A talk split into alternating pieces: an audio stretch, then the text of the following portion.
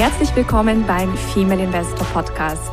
Mein Name ist Jana Lezar und ich begleite Frauen auf ihrem Weg zum sicheren Investieren, um ein selbstbestimmtes und freies Leben aufzubauen.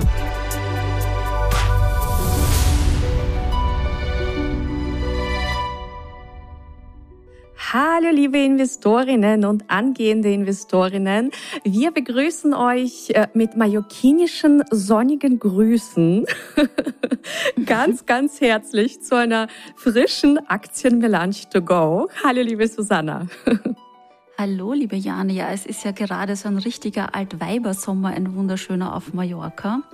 Und äh, ja, den darf man jetzt auch noch genießen nach dem heißen Sommer. Wahnsinn. Also ich habe gestern gedacht, wir waren am Abend noch ganz kurz äh, noch unterwegs und ich hatte irgendwie nur ein Kleid an. Ich meine, es ist Ende mhm. Oktober. Ja, es ist schon fast November. Also unglaublich. Und ja, wir haben heute überlegt, so welches Thema bringt euch richtig vorwärts. Und dann waren wir uns ziemlich einig, dass wir heute darüber sprechen, wie du eine liebevolle Beziehung zu Geld aufbauen kannst. Ja. Schön. Und in dieser Formulierung steckt auch schon sehr, sehr viel Weisheit drin. Also wenn du bis jetzt so ein bisschen mit Geld gestruggelt hast oder ähm, irgendwie nicht äh, so richtig happy warst mit dem Ergebnis, mit deinem Geldergebnis auf dem Konto oder mit deinen Investments, dann kann es unter anderem damit zu tun haben, dass du vielleicht noch gar keine richtige Geldbeziehung hast. Also es geht einfach darum, dass wir mit Geld, weil alles ist ja eine Energie, und dass wir mit, mit Geld auch in einer Interaktion sind, in einer, ja, in einer Beziehung. Und vielen ist das überhaupt nicht bewusst.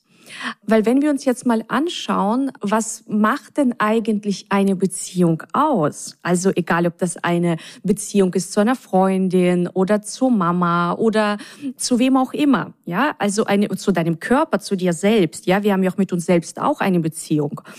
Und wenn du das einmal reflektierst, also was, was gehört zu einer Beziehung dazu, dann sind das ja zum Beispiel Sachen wie, kennt ihr euch zum Beispiel überhaupt gut? Habt ihr Interesse aneinander? Also zeigt ihr gegenseitiges Interesse? Oder ist da noch ziemlich viel Ignoranz vorhanden? Nehmt ihr euch Zeit füreinander? Also reserviert ihr Zeiten füreinander? wo es nur um euch und um eure Beziehung geht. Das heißt also auf das Thema Beziehung zu uns selbst übertragen zum Beispiel, reservierst du dir regelmäßig Zeiten für dich, indem du meditierst oder zum Yoga gehst oder einfach im Wald spazieren gehst. Also wirklich einfach nur Zeiten für dich. Ja, bei Susanna wäre es wahrscheinlich Schwimmen. Susanna schwimmt sehr gerne. genau. Und, und, und beim Geld ist es letztendlich genauso. Ähm, das heißt, ihr dürft hinterfragen, wie gut ist denn eigentlich diese Beziehung? die ihr da so gerade führt miteinander. Also wie oft nimmst du dir Zeit, um dir deine Geldschätze denn überhaupt anzusehen? Wie oft nimmst du dir Zeit, um dich zum Beispiel auch weiterzubilden, wenn du jetzt schon feststellst, na ja, also ich habe zwar Geldschätze, aber das ist noch nicht so viel, ich hätte ganz gerne mehr. Also es, es, es braucht auf jeden Fall dieses, ja, dieses Interesse füreinander und diese, diese Zeit miteinander, diese Aufmerksamkeit, Bewusstsein schaffen, dass du überhaupt erstmal feststellst, wie gut oder schlecht ist sie denn. Also ohne das jetzt irgendwie zu stark zu bewerten, aber einfach nur neutral sich anzuschauen, bist du gerade glücklich in dieser Beziehung? Also bist du jetzt glücklich in deiner Geldbeziehung? So. Ja, also ich denke, es ist halt so wie vieles im Leben. Du brauchst halt einfach für alle Beziehungen ist die Basis Liebe und Wertschätzung und genauso ist es auch beim Geld. Und ich denke, wenn das da ist, dann, äh, ja, dann fängt der Geldfluss erst so richtig an zu fließen. So ist es. Da sagst du was ganz, ganz Wichtiges. Liebe und Wertschätzung für das wundervolle Geld. Weil viele ja immer noch ähm, mit Gedanken sich, ja, rumquälen oder, oder sich einreden, dass Geld ja irgendwie die Wurzel allen Übels ist oder Geld ist einfach nicht so wichtig. Also man hört da ja wirklich teilweise die Grusel gruseligsten Geschichten und sicherlich, je nachdem, wie wir aufwachsen, kann es sein, dass wir solche Glaubenssätze, solche Denkmuster mitbekommen. Aber das bedeutet nicht, dass wir mit diesen Gedanken äh, unser Leben lang rumlaufen müssen. Also wir dürfen sie auch verändern, wir dürfen sie transformieren. Und es ist vielleicht auch eine ganz, ganz schöne Übung, dass ihr euch jetzt einfach mal ein Blatt Papier nehmt und euch aufschreibt, wenn ihr an Geld denkt oder wenn du jetzt an Geld denkst und an Reichtum denkst, an Wohlstand denkst, welcher Gedanke kommt dir eigentlich als allererstes in den Sinn? Also wirklich so ganz spontan, was ist das Erste, woran du denkst?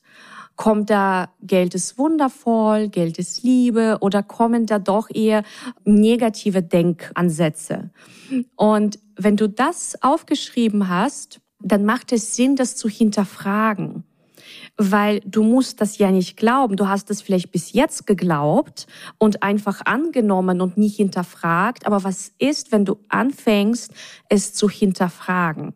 Und du kannst das hinterfragen, indem du dir zum Beispiel folgende Fragen stellst. Zum Beispiel, war dir dieser Glaubenssatz bis jetzt dienlich, um ein Leben in Fülle und Reichtum zu kreieren?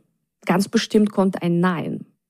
Und ja, die zweite Frage, die du dir noch stellen kannst, ist, wo führt es dich hin, wenn du weiterhin so denkst?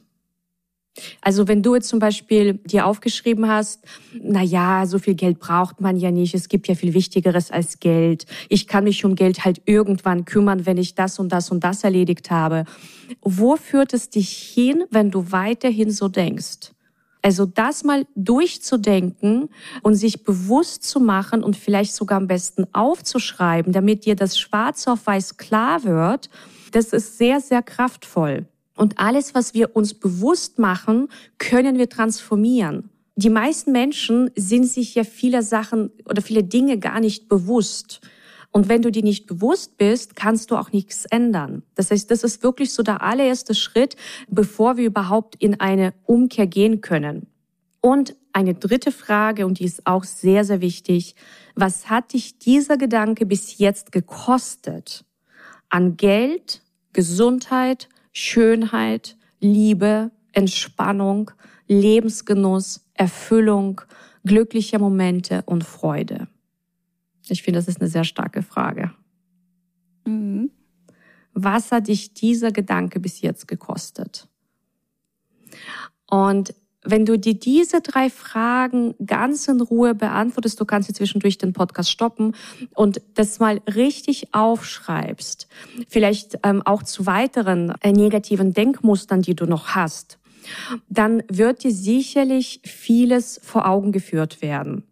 Und die Frage ist, wie kann man dann, äh, wenn man das für sich so notiert hat und bewusst gemacht hat, wie kann man denn das transformieren? Also wie kann man einen, also negatives Denkmuster in ein dienliches Denkmuster umwandeln? Denn, wie ich gesagt habe, wir müssen da jetzt nicht, bis wir alt äh, und grau sind, mit solchen Denkmustern rumlaufen. Und ich kann euch mal mit einem äh, Beispiel von mir das ähm, vielleicht ein bisschen veranschaulichen. Ähm, ich hatte ganz äh, lange, als ich noch so in meinen Zwanzigern war, den Glaubenssatz, Familie und Karriere sind schwer zu vereinen und die Frau ist diejenige, die finanzielle Einbußen hat und auf ihre Karriere verzichten muss. Also für mich war das früher wirklich fast undenkbar, dass ich total viel Geld verdiene und ein Kind habe und eine Familie habe. Und ich habe immer irgendwie vorgelebt bekommen, tatsächlich, also die Frauen in der Bank, im Investmentbanking, wo ich tätig war, die waren ganz oft entweder erfolgreich oder sie waren Mamas in Teilzeit und dann aber meist nicht im Investmentbanking. Und das, das hat mich so geprägt, dass ich bei mir wirklich ganz lange gedacht habe, also entweder, wenn ich irgendwann eine Familie habe, arbeite ich in Teilzeit irgendwo und bin total unwichtig und meine Karriere kann ich komplett an den Nagel hängen oder es gibt keine Familie. mhm. So habe ich gedacht. Bis ich dann zum Glück auch ähm, durch die Arbeit an mir, durch das Besuchen von Seminaren, durch Coachings rausgefunden habe, was ich da für ein Blödsinn eigentlich glaube, was ich mir für ein Blödsinn die ganze Zeit einrede. Und dann habe ich das tatsächlich für mich auch, ja, einfach umgekehrt. Und das war ganz, ganz spannend. Also alleine, indem ich festgestellt habe, oh Gott, man kann das ja auch umkehren. das war für mich schon wie das Eröffnen von einem neuen Raum. Und du kannst zum Beispiel dann damit beginnen, also wenn du deinen Glaubenssatz formuliert hast oder dein Denkmuster formuliert hast, gibt es denn Beweise, dass dieser Gedanke nicht immer stimmt? So. Und in meinem Fall Selbstverständlich gab es auch Beweise, also vielleicht jetzt nicht direkt im Investmentbanking, wobei also auch da habe ich dann, wenn ich länger nachgedacht habe und mir wirklich bewusst die Zeit genommen habe, mal die Frauen durchzugehen, die ich so kannte, mhm. habe ich dann festgestellt, oh, die Carmen, die ist im Investmentbanking und die hat zwei Kinder. Oh, die gibt's ja auch noch im Credit Research, die hat sogar drei. und ähm, die haben auch gerade ihre Karriere. Also das heißt, ich habe dann angefangen angefangen, mm, nicht nur sofort das so abzutun, naja, es gibt ja keine Frauen, die Karriere und äh, Familie kombinieren können oder vereinen können, sondern ich habe angefangen, bewusst mhm. nach ihnen zu suchen. Und dann habe ich sie gefunden. Die gab's. also hatte ich auf einmal auch einen Beweis, ähm, dass dieser Gedanke nicht immer stimmt, den ich mir da die ganze Zeit einrede. Ich habe natürlich auch in anderen Bereichen geschaut, im Online-Business, also in verschiedenen anderen Branchen auch, in meinem Bekanntenkreis. Also wo gibt es Frauen, wo dieser Gedanke einfach nicht stimmt. Also welche Frauen können das tatsächlich kombinieren? Und dann gab es eben auf einmal Beispiele. Dann die nächste Frage, wer bin ich ohne diesen Gedanken? Spannende Frage. Was ist, wenn es diesen Gedanken einfach nicht gibt in meinem ganzen System und in meinem Kopf und in meinem Denken? Was ist, wenn er einfach nicht, nicht da ist? Und dann ist es was ganz Spannendes, weil dann öffnet sich wirklich ein Raum. Und durch Fragen öffnen wir immer Räume. Feststellungen begrenzen unsere also Möglichkeiten und indem wir Fragen an das Universum stellen, öffnen sich Türen, öffnen sich Tore, die großen Tore.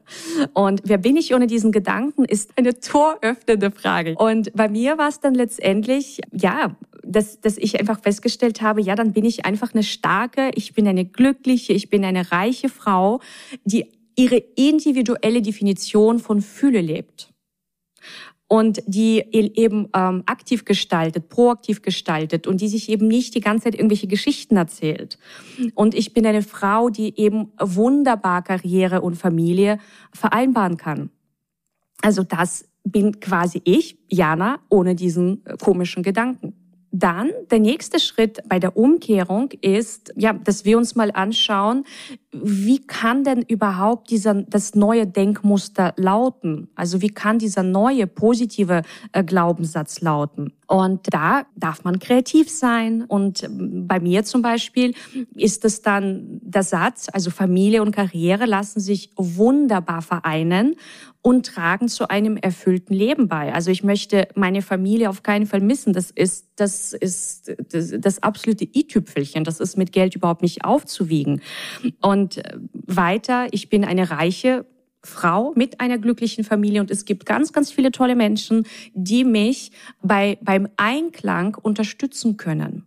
Ja, das kann dann einfach ein neuer Glaubenssatz sein oder ist dann eben mein Glaubenssatz geworden, nachdem ich ihn umformuliert habe. Und alleine indem ich mir das bewusst mache, dass das für mich möglich ist, das zu vereinen, lege ich den Fokus ganz anders. Ich fange an, nach weiteren Beispielen zu suchen. Ich fange an, mit Menschen zu sprechen, die anders leben, die das geschafft haben zu vereinen. Oder ein anderes Beispiel ist meine Hausgeburt. Ich habe mir, bevor ich schwanger wurde, also ich hätte niemals geglaubt, dass ich eine Hausgeburt mache. Ich habe mir eingeredet, mein Glaubenssatz war, Hausgeburt ist gefährlich. Total gefährlich. Das kann ich doch definitiv nicht mit dem ersten Kind machen. Also unmöglich. Weißt du, wenn da was schief geht. so. Und wenn wir das dann aber durchgehen, was ist, wenn das, wenn dieser Gedanke gar nicht stimmt? Also gibt es Beweise, dass, dass dieser Gedanke nicht immer stimmt? Und dann habe ich Frauen kennengelernt, die Hausgeburten hatten. Und zwar eine Frau, äh, drei hintereinander. Also mit allen drei Kindern Hausgeburt. Alles wunderbar verlaufen. Ich habe angefangen, Bücher zu lesen. Ich habe angefangen zu recherchieren. Also ich habe ganz viele Beispiele gefunden, dass eine Hausgeburt was Wundervolles ist oder was Wundervolles sein kann. Natürlich in, Ansprache, in Absprache auch mit dem Arzt, dass der Arzt auch bestätigt, ja, dass, dass, dass, dass alles in Ordnung ist, dass die Schwangerschaft auch gut verläuft. Aber das kann man ja alles abchecken im Vorfeld. Und das habe ich auch gemacht. Und für mich war das dann tatsächlich, ja, also ich bin zu dem Gedanken gekommen, ja, also eine Hausgeburt ist das einzig Richtige für mein Baby, für meine, für meine erste Geburt weil ich eben bestimmen kann, wie ich es haben möchte, weil ich mir Zeit nehmen kann, weil ich nach der Geburt ganz entspannt mein Baby in meinen Arm nehmen kann. Das wird mir nicht sofort weggenommen, weil ich einfach bestimmen kann, wie ich das haben möchte.